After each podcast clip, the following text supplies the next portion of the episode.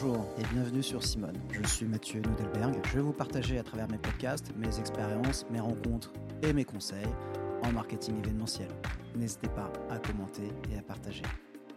Hello Aujourd'hui, je vais rejoindre Nelly Thomas, qui est copywriter, pour un petit déjeuner assez matinal, l'occasion de découvrir son métier qui est assez méconnu, mais aussi son parcours qui est plutôt particulier. Est-ce que tu veux qu'on fasse comme en télé, genre tu t'es pas dit bonjour avant Ouais, grave. Ouais, on fait ça. Eh, bonjour Nelly. Bonjour Simone. C'est ridicule. Qu'est-ce que t'en fais? Allez, allez, je vais être un peu sérieux. Euh, pour faire l'intro, du coup, entre nous et l'intérêt de ce podcast, euh, c'est que j'étais content parce que quand j'ai commencé à faire la recherche sur ton métier, Nelly, de copywriter, euh, en fait, je me suis rendu compte qu'on travaille forcément dans la même sphère qui est le marketing, mais avec deux sous-sphères différentes, qui est toi, qui est le marketing, du coup, stratégique et communication, et moi qui est le marketing événementiel. Par contre, on a beaucoup de points communs et de complémentarité, notamment dans tout ce qui est gestion relationnelle client et la réflexion qu'on a dans la recommandation. Et un point qui est hyper important euh, pour nous deux, qui est le fait de, euh, de la narration. Ce qu'on évoquait tout à l'heure, le storytelling, mais qui n'est pas réellement le storytelling. Sachant que moi, dans mon métier, le storytelling, ou en tout cas la narration, nous, on est des très bons créatifs, on est des très bons producteurs, on est des très bons logisticiens. Par contre, on est des très mauvais ré- rédacteurs dans notre métier.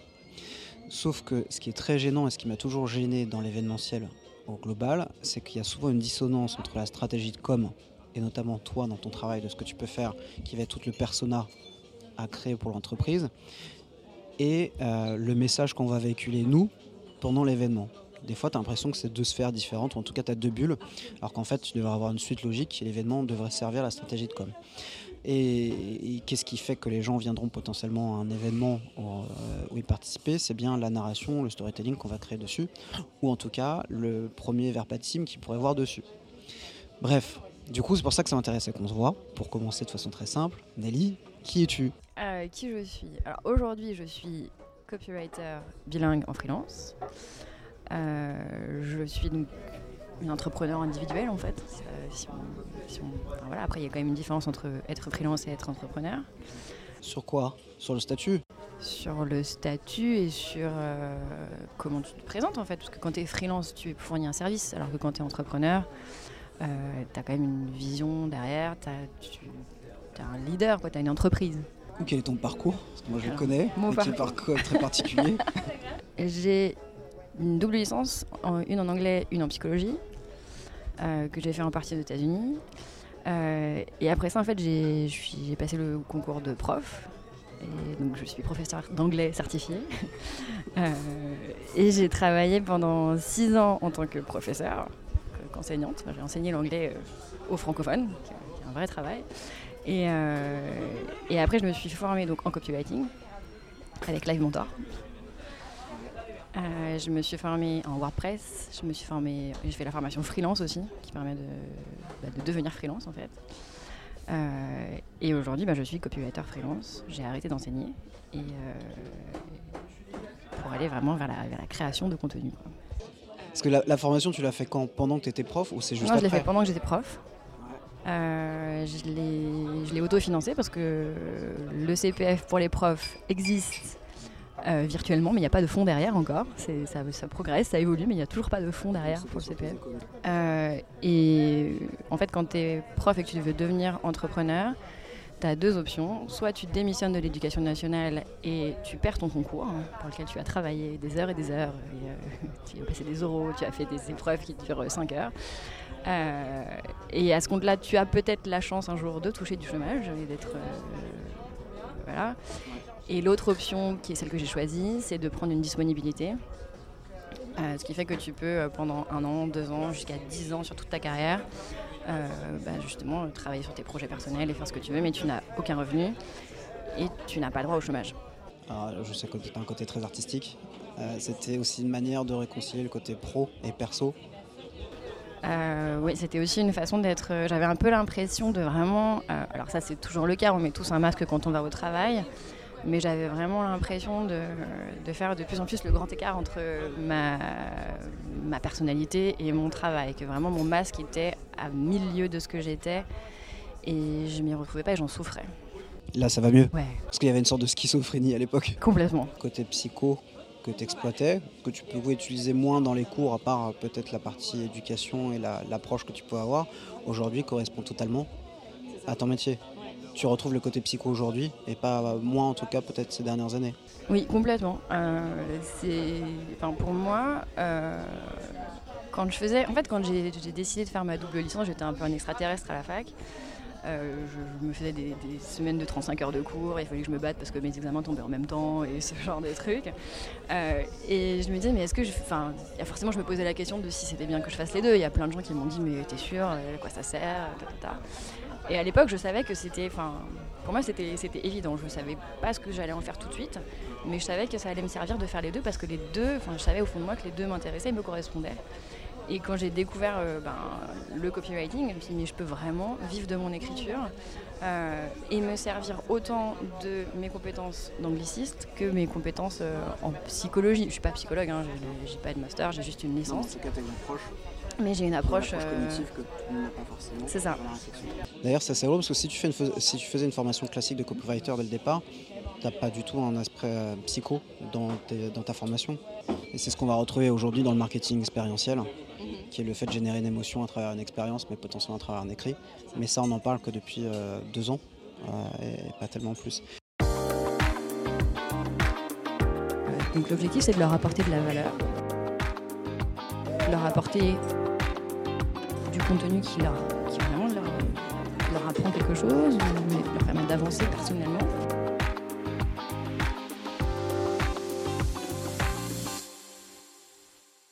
C'est quoi le métier de copywriter Alors le métier de copywriter, c'est euh, donc ça vient du monde anglophone.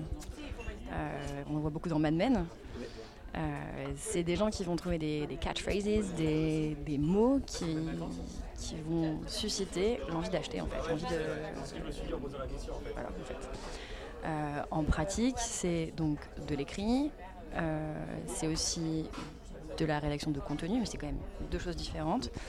Euh, et aujourd'hui, c'est- construire une relation à travers l'écrit avec une audience, à travers les réseaux sociaux, euh, sur du long terme, à travers des newsletters, à travers euh, des pages de vente, des pages web, pour que petit à petit, cette audience devienne des clients en fait. Et ça, tu en faisais avant Ouais, non, je l'ai jamais fait avant. Pour toi, c'est quoi la qualité pour être copywriter Parce que du coup, c'est devenu comme une évidence pour toi, mais euh, ça l'est pas forcément pour tout le monde. Ouais. Euh, bah déjà, il y a toute la dimension linguistique, écrit, tout ça, mais c'est pas euh, de l'écrit littéraire. C'était, pour moi, ça c'était le challenge parce que j'ai passé le CAPES, j'ai passé l'agrégation, enfin, j'ai, donc un écrit en anglais extrêmement littéraire. Euh, et c'est en ça que ma formation chez Live Montard a été intéressante. Ça m'a permis de transformer mon écrit littéraire en écrit euh, pour, pour vendre, quoi, en écrit plutôt marketing. Donc en fait, euh, un bon copywriter, c'est un copywriter qui va arriver à écrire et quand on lit ce qu'il écrit, on a l'impression qu'il nous parle. On a l'impression que c'est un copain qui nous parle. Euh, qui nous dit mais regarde ça c'est trop cool, qu'est-ce que t'en penses et tout. Et c'est comme ça qu'on construit une relation de confiance avec une audience et, euh, et cette audience ça devient, euh, ça devient après des clients sans presque qu'elle s'en rende compte. Et euh, alors du coup, c'est quoi le process client? Enfin, tout- toutes les étapes dans la création, parce que je sais que du coup, j'ai entendu parler de sondage, de profilage, d'avatar, de verbatim. Et je sais qu'en plus, dans le temps process peut être parfois euh, un peu biaisé par rapport à l'image qu'on pourrait avoir. C'est-à-dire que tu peux avoir 80% du temps qui va de la réflexion pure et dure et d'échange avec l'entreprise sur leur positionnement. Et finalement, le travail rédactionnel qu'on pourrait croire euh, hyper essentiel dans ton métier, et finalement, qui est un petit bout de la réflexion finale. Euh, alors après, tout dépend du type de projet sur lequel tu travailles, tout dépend du type d'équipe que tu intègres. Si tu intègres une équipe pour un projet qui va durer quelques mois, ou si tu bosses vraiment en freelance, en remote chez toi, forcément il va y avoir euh, une réunion avec l'équipe où on va définir euh, la stratégie. Mais c'est pareil, ça dépend à quel moment le copywriter intègre l'équipe, parce que tu as des équipes qui veulent un copywriter juste pour qu'il leur rédige euh, des choses qu'ils auront décidées. Quoi. Euh, donc c'est là qu'en amont, il y aura eu des statistiques pour définir euh, ben, euh, l'orientation à donner à la strat. Euh, Et c'est après seulement que le, travail de rédaction va, commencer. Mais ça, ça, dépend vraiment du type de. Parce que tu as, plein de façons d'être copywriter. Et puis ça dépend du type d'interlocuteur que tu as en face. Parce que je pense qu'autant parfois tu travailles avec les équipes commerciales euh, que les équipes marketing, euh, comme. Et du coup, avec les objectifs, on en parlait tout à l'heure avant, sur les objectifs, tu vas avoir autant des objectifs toi de vente qui peuvent être quantifiés que des travails de feed ou de notoriété. Ouais.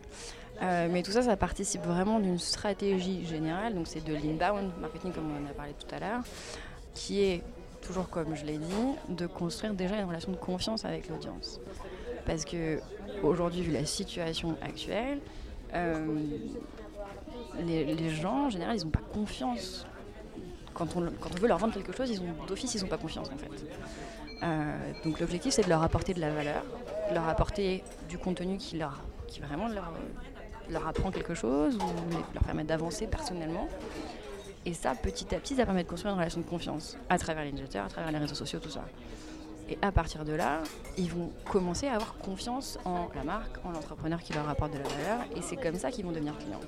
Oui, c'est comme ça. Enfin, on a la même chose en, en retail, hein, qui va être comment, à travers l'expérience, euh, comment créer ou sous le travail de brand culture aussi. C'est qu'il y a le travail de diversifier, d'éduquer, mais aussi du coup de, faire en sorte que les gens soient des maven, c'est-à-dire que du coup ce soit des porteurs de, ta marque. Et ils en parlent autant que toi.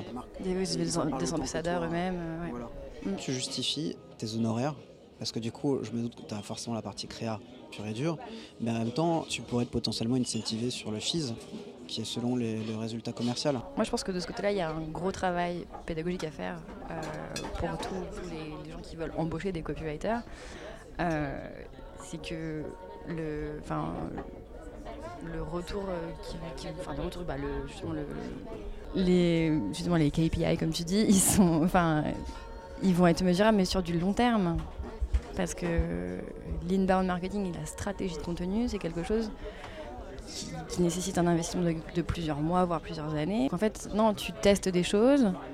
Euh, c'est pareil, tu, vas définir des valeurs au départ. Nous, on veut transmettre des valeurs de, euh, je sais pas, euh, d'empowerment, de blablabla, bla bla, et on va voir si ça marche. Mais aussi, on va voir comment, dans le ton, dans la rédaction, on transmet ça. Parce que c'est bien beau, de, quand on est graphiste, on le fait par le biais des images, mais quand on est copywriter, on le fait par le biais de l'écrit. Euh, et c'est là qu'on a besoin de vraiment d'avoir de compétences euh, linguistiques assez poussées pour pouvoir adapter le ton qu'on va, qu'on va utiliser et aussi l'adopter par rapport aux canaux. C'est-à-dire que tu ne vas pas parler de la même façon sur, euh, sur LinkedIn, tu ne vas pas, parler de la même façon sur, sur Facebook, sur Instagram et sur ta newsletter. Quoi. Et aussi la vraie compréhension, du, c'est ce qu'on appelle le fameux avatar, qui est d'avoir le, quel est le client type. C'est-à-dire que toi-même, tu dois te, faire un travail d'introspection pour devenir un peu la cliente type de cette marque. Et c'est là que tu as besoin d'empathie et de pouvoir te mettre à la place des gens qui, vont acheter euh, ce bijou, ce vêtement. Mais il faut que tu aies une empathie aussi pour la marque, c'est ça qui est complexe. Et encore plus, je pense, avec le statut de freelance, c'est qu'on ne choisit pas forcément la marque aujourd'hui, tu n'as pas encore peut-être encore l'avantage de pouvoir choisir tes clients. Euh, et c'est peut-être un peu complexe de dire tiens, je vais travailler pour Royal Canin et du coup, il faut que je me mette à la place d'un propriétaire de chien. et en même temps, ce, qui est, au final euh, très répandu. très répandu. Et en même temps, demain, travailler pour Pandora euh, sur les bijoux. Oui, mais tu vois, en tant qu'être humain, on est, on est multiple, on a, on a plein de couches de notre personnalité. Donc, euh, moi, c'est ce que je trouve passionnant justement dans, le, dans ce métier et dans le freelance. C'est que tu vas pouvoir euh, travailler pour des clients extrêmement différents et tu vas t'engager dans des missions et tu vas faire Ah, ça c'est trop cool, je vais pouvoir. Mais il y a un investissement personnel qui est hyper. Euh, qui est hyper profond et beaucoup plus que je pense certaines activités parce que du coup c'est un peu de toi que tu Ouais, mais tu vois, là, c'est le point commun avec le métier de prof au final. Et, euh, et du coup, euh, c'est vrai que pour moi, j'avais une vision du métier de copywriter, comme quoi tu t'arrêtais purement à la création de contenu, mais qui était totalement chose biaisée par rapport à, l'image qu'on a du métier, et peut-être même du terme en soi euh, dessus. Mais en fait, tu accompagnes purement la stratégie marketing, parfois des marques, de bout en bout, et même le repositionnement potentiellement de la marque. Après, il faut aussi distinguer copywriting et content. Euh, parce que tu vois, quand on parle de Mad Men de vraiment la pub, le copywriter, ça va être des slogans. Euh, des... Mais c'est purement le verbatim à trouver qui est la phrase choc. C'est ça. Alors que le content, ça va être euh, refléter l'image de la marque dans des newsletters des, articles de blog, parce que ça c'est pareil, pour ton, pour ton référencement c'est hyper important d'avoir un blog qui tourne et où il y a des gens qui... où tu as des visites, où tu as des commentaires, où tu as des likes. Euh, donc c'est quand même un peu deux choses différentes. C'est proche, mais c'est deux, deux parties différentes du métier. Auquel tu sais pas encore le storytelling, qui est pourtant encore une autre étape qui est l'accompagnement un peu de bout en bout de l'histoire de la marque. pour moi, le storytelling, c'est quelque chose qui se définit en amont. Et après, le copywriting et le content, c'est l'écrit au service du storytelling. Et toi, ça peut t'arriver par, par contre d'avoir une certaine frustration parfois, parce que de te rendre compte que le storytelling n'est pas forcément adapté par rapport à finalement à l'avatar final. Euh, parce que toi, tu fais beaucoup de travail de réajustement aussi. Idéalement, moi, le storytelling et un petit peu la direction artistique, c'est quelque chose vers lequel j'aimerais évoluer à terme. Euh, pour après pouvoir vraiment donner des orientations euh, et l'idée toute une, toute une image de marque.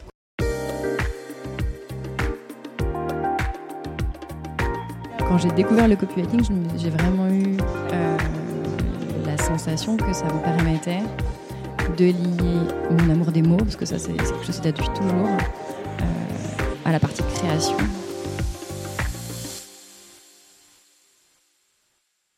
Et pour parler plus de toi sur le côté entrepreneuriat, euh, je sais que c'est la partie un peu plus complexe. On a parlé de ton statut, qui est un nouveau statut pour toi. Déjà, comment tu vis le côté entrepreneuriat? Parce que tu passes d'un statut salarié, puis on connaît la, enfin, quand tu rentres professeur, tu connais pas potentiellement le chômage, ou en tout cas moins. Et puis tu as une activité qui, est solide. Euh, comment tu vis cette vie d'entrepreneur? Euh, Je l'ai choisi, donc je le vis très bien. ce que je recherchais aussi et que vraiment j'avais pas en tant qu'enseignante, c'était le challenge parce que j'ai enseigné pendant six ans et euh, j'avais l'impression d'avoir fait le tour du métier. Euh, j'ai eu des, terminales L anglais renforcés, j'ai eu des élèves à la fac et je me suis dit, bon, bah, ok, c'est ça, c'est très bien. Et, en fait, tout se passait bien. J'avais, je préparais mes cours en, un claquement de doigts et je me disais, bon, bah, ok, c'est cool, c'est sympa. J'aimais bien le contact avec les jeunes, mais il, me manquait vraiment du challenge. Euh, et c'est pour ça que je me suis tournée vers l'entrepreneuriat. Donc euh, je le vis plutôt bien. Enfin, je trouve ça. C'est vrai qu'au début, euh, le fait de se dire bon bah, j'ai pas mon salaire régulier qui tombe tous les mois. Euh, va falloir que je me, débrouille toute seule et c'est à moi d'aller prospecter, c'est à moi de, développer mon personal branding aussi. Et t'as pas voulu être en agence? Pas forcément parce que pour moi mon indépendance c'est extrêmement important et c'est ça qui nourrit ma créativité aussi. Donc, voilà, et comme je suis chose comme on dit dans le, dans le milieu, euh, ça me permet aussi de, garder mon indépendance et de pouvoir travailler sur les autres projets aussi que j'ai à côté. Et du coup, on vient d'aborder vite fait la partie commerciale. Comment tu construis ton réseau? Parce que typiquement, ce que j'expliquais, c'est qu'effectivement, avec Simone, j'avais mon réseau historique de salariés et j'ai toujours travaillé dans cette école-là, donc j'avais déjà une base de données clients. Toi, tes élèves ne sont pas tes clients, les parents profs non, plus. Pas tout de suite, quoi. Euh, après, je connais toujours quand tu te lances en entrepreneuriat, tout le monde te dit mais vas-y, lance-toi. J'ai toujours des potes qui ont des boîtes ou un ami d'un ami. On connaît l'arrêté, c'est que c'est pas. Non, c'est pas. Ça pas. Euh, du coup, comment tu construis ton réseau? Et en plus, toi, avec l'autre difficulté, c'est que du coup, tu es une jeune vieille. tu es, une jeune dans ce métier-là et tu es un peu plus âgé par rapport à la profession. Du coup, comment tu justifies euh, d'obtenir du réseau avec une expérience qui est, qui est celle que tu as aujourd'hui? Et eh ben en fait, j'applique ce que moi j'appliquerais si je lançais une marque aujourd'hui, euh, ma stratégie de personal branding est d'inbound. Donc en fait, je produis du contenu pour les réseaux sociaux. Euh, où je parle de ma vision de la consommation, ma vision de l'écrit, euh, de ma vision du, bilingue aussi, parce que ça c'est un peu ma spécialité, c'est de, pouvoir produire du contenu autant en français qu'en anglais. ce qui est différent de la traduction, c'est quand, quand, même pas la même chose. Parce que souvent, du coup, ils font l'étape 2, c'est que tu pourrais avoir un comparateur français et passe du coup pour quelqu'un pour faire la traduction. Mais tu perds le sens potentiellement de ta verbatim. Complètement. Euh, j'ai d'ailleurs un article en préparation là-dessus. Euh, Cézanne le fait très bien.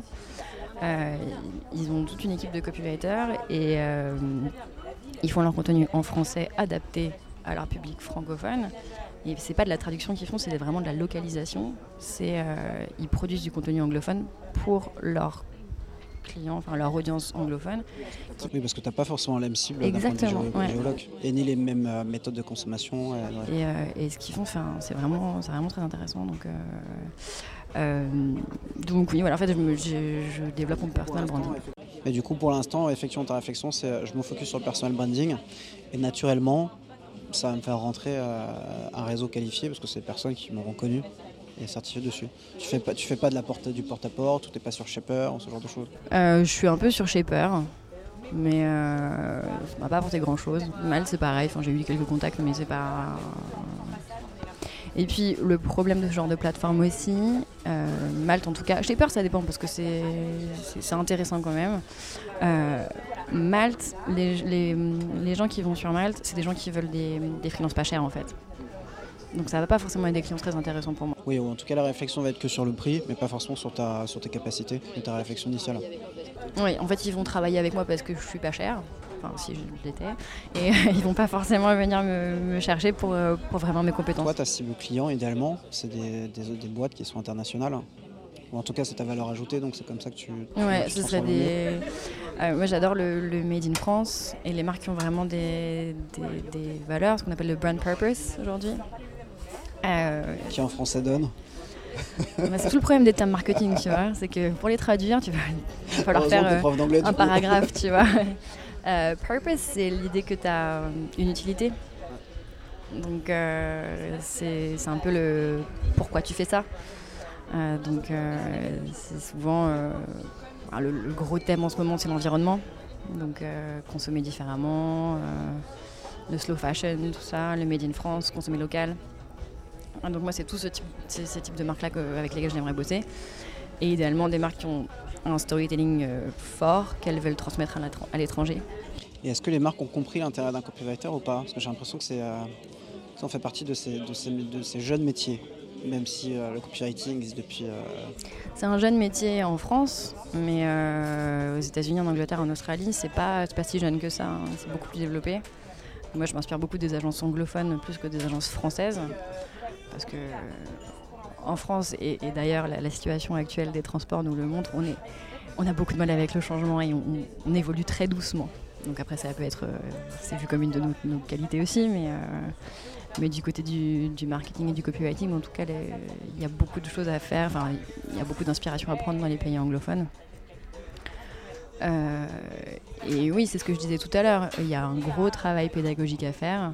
C'est tout le travail peut-être aussi de ton personal branding, c'est dire avant tout je les éduque, C'est ça. j'éduque potentiellement mes, mes clients pour mieux comprendre l'intérêt de mon travail et euh, Aujourd'hui, euh, les gens qui m'approchent et qui veulent me recruter, euh, il y en a souvent qui me confondent avec une blogueuse, tu vois, qui disent ou, ah, ou pour du rédactionnel pur et dur. euh, Voilà, c'est ça. Mm. Enfin comme Et- pigiste. Je pense Oui, qu'il y a, un peu, il y a voilà. souvent une, une- Mm. une différence. Et donc qui oublie toute la, toute la valeur ajoutée du, du copywriter en fait, Et la justification de ton tarif. Accessoirement. C'est beaucoup plus cher qu'avec une pigiste. bah oui, voilà, c'est ça en fait. Et tu as un projet en cours que tu aimes, que tu affectionnes Euh, non, j'allais te parler de, de, mon, de mon nouveau poste. Ah oui, si. alors, non, alors, du, du coup, tu peux en parler parce qu'effectivement, dans ton personal branding, j'ai vu que tu avais lancé ton nouveau post LinkedIn. Mon nouveau poste LinkedIn qui fait beaucoup parler. Voilà. Où du coup, tu viens de monter une boîte internationale. Ouais, c'est ça. En fait, j'ai simplement créé une communauté. Non, mais il y, a- il y a un intérêt. Du coup, pourquoi tu as créé effectivement cette communauté et comment s'appelle-t-elle? Alors, elle s'appelle Copywriting International. Il y a un vrai travail de verbatim dessus. voilà, c'est très très simple en fait. Euh, parce que je me suis rendu compte qu'il y avait des communautés de copywriters, des, copy- des copywriters anglophones, des copy- enfin même américains, britanniques, tout ça, euh, francophones, mais il n'y a pas de communauté, enfin il n'y avait pas de communauté euh, multilingue. Donc ce qu'on disait tout à l'heure par rapport à la localisation, qui est euh, l'adaptation d'un contenu à un public qui a une culture en fait, qui est différente de la traduction. Et donc l'obje- l'objectif de cette communauté, c'est de réunir les copywriters qui sont bilingues, trilingues, quadrilingues, et d'aborder le thème de la localisation et de comment on adapte un contenu à une audience euh, qui parle tel ou tel. Si, moi, il y a un truc d'ailleurs qui est très gênant. J'ai remarqué que les communicants ne sont pas du tout les meilleurs commerciaux. Euh, c'est les créatifs aussi qui sont pas les meilleurs commerciaux. Bah oui, à l'inverse aussi, mais du coup c'est hyper délicat. Effectivement, euh, je sais pas si dans ta formation tu as appris à être un commercial, mais du coup quand tu sors de là, tu as, l'impression parfois d'être un peu lâché en mode euh, bon bah maintenant du coup faut que je me fasse mon réseau, faut que j'apprenne à, à me vendre. Euh, personal branding, enfin tu apprends à faire du branding pour les clients, mais pas à faire ton propre pr- personal branding, trouver ton propre positionnement qui est encore quelque quelque chose de différent. du coup, je sais que c'est un peu complexe d'avoir cette vocation purement commerciale et de faire du démarchage. c'est pour ça que je, je mets surtout l'accent sur mon personal branding, parce que pour moi c'est pareil, je trouve ça vraiment authentique. Ça me permet d'être, de, de, de montrer vraiment qui je suis, plutôt que d'aller prospecter à froid euh, je trouve que c'est une perte de temps et que. Puis la, réalité, je pense que tu connais les entreprises, hein, c'est que. Ça marche pas. Non, et puis. Euh, puis c'est un métier, je pense que c'est un métier de, réseau. Euh, donc, et de recommandation. Sésame, t'as pas attendu potentiellement pour, pour avoir des copywriters, comme plein, plein, d'autres marques n'ont pas attendu. Donc du coup, effectivement, l'opportunité est quand même très, très limitée sur ton champ d'action de prospection en soi. Enfin ouais, vraiment, j'essaye de, de donner une image la plus authentique possible sur les réseaux. Et du coup, tu communiques comment? Alors, on est d'accord, tu es présente sur LinkedIn, tu fais des publications dessus. Facebook avec le groupe. Avec le groupe, ouais. Et du coup, tu as un site internet euh, Il est en cours de construction et euh, j'écris sur Medium surtout. Sur Medium Ouais. C'est quoi Medium Medium, c'est un. Je connais pas du tout. Euh, c'est un... bah, important pour ton personal branding, Medium. Tu, tu devrais y penser. je regarde du coup. Moi, je suis très nul en personal branding. C'est vrai Euh, euh, c'est un réseau social où tu, tu, partages les articles et les gens réagissent. Et, euh, voilà.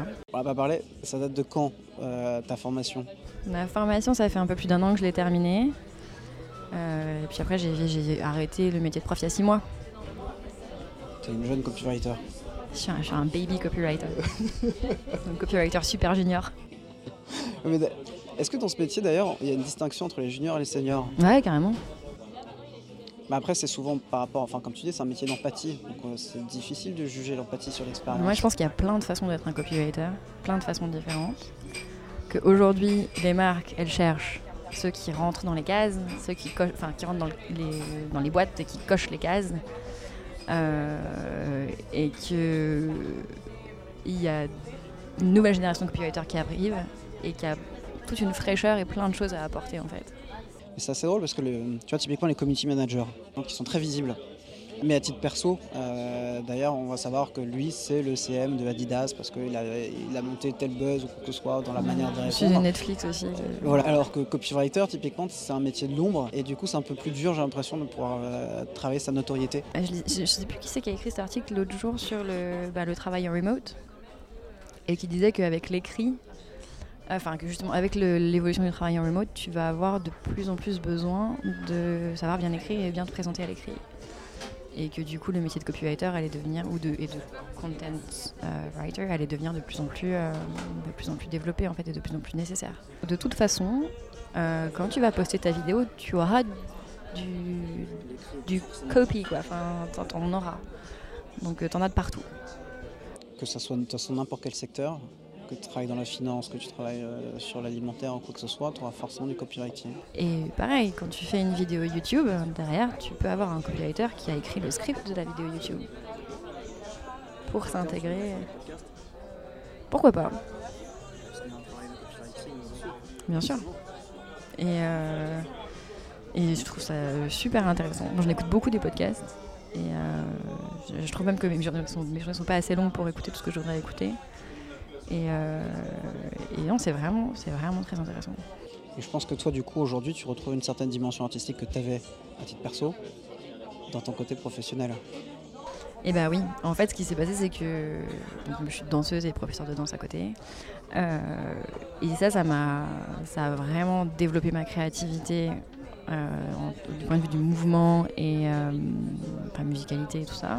J'ai d'ailleurs même fait, quand je parlais de m'imprégner des, des, images de marque, il m'est d'ailleurs arrivé de, créer des performances de danse pour un lancement de produit, donc de m'imprégner complètement de, de l'univers de la marque et de le réinterpréter euh, d'un point de vue chorégraphique.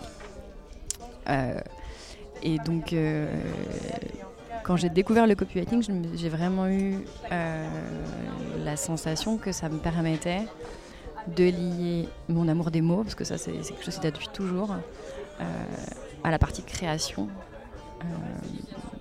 qui est, euh, qui est inhérente au métier de copywriter pour moi. Et tu écrivais avant ou pas? J'ai toujours écrit, ouais, mais j'écrivais de la poésie. ah bah cool. Eh bah écoute, merci Nelly. Ben, merci Simone.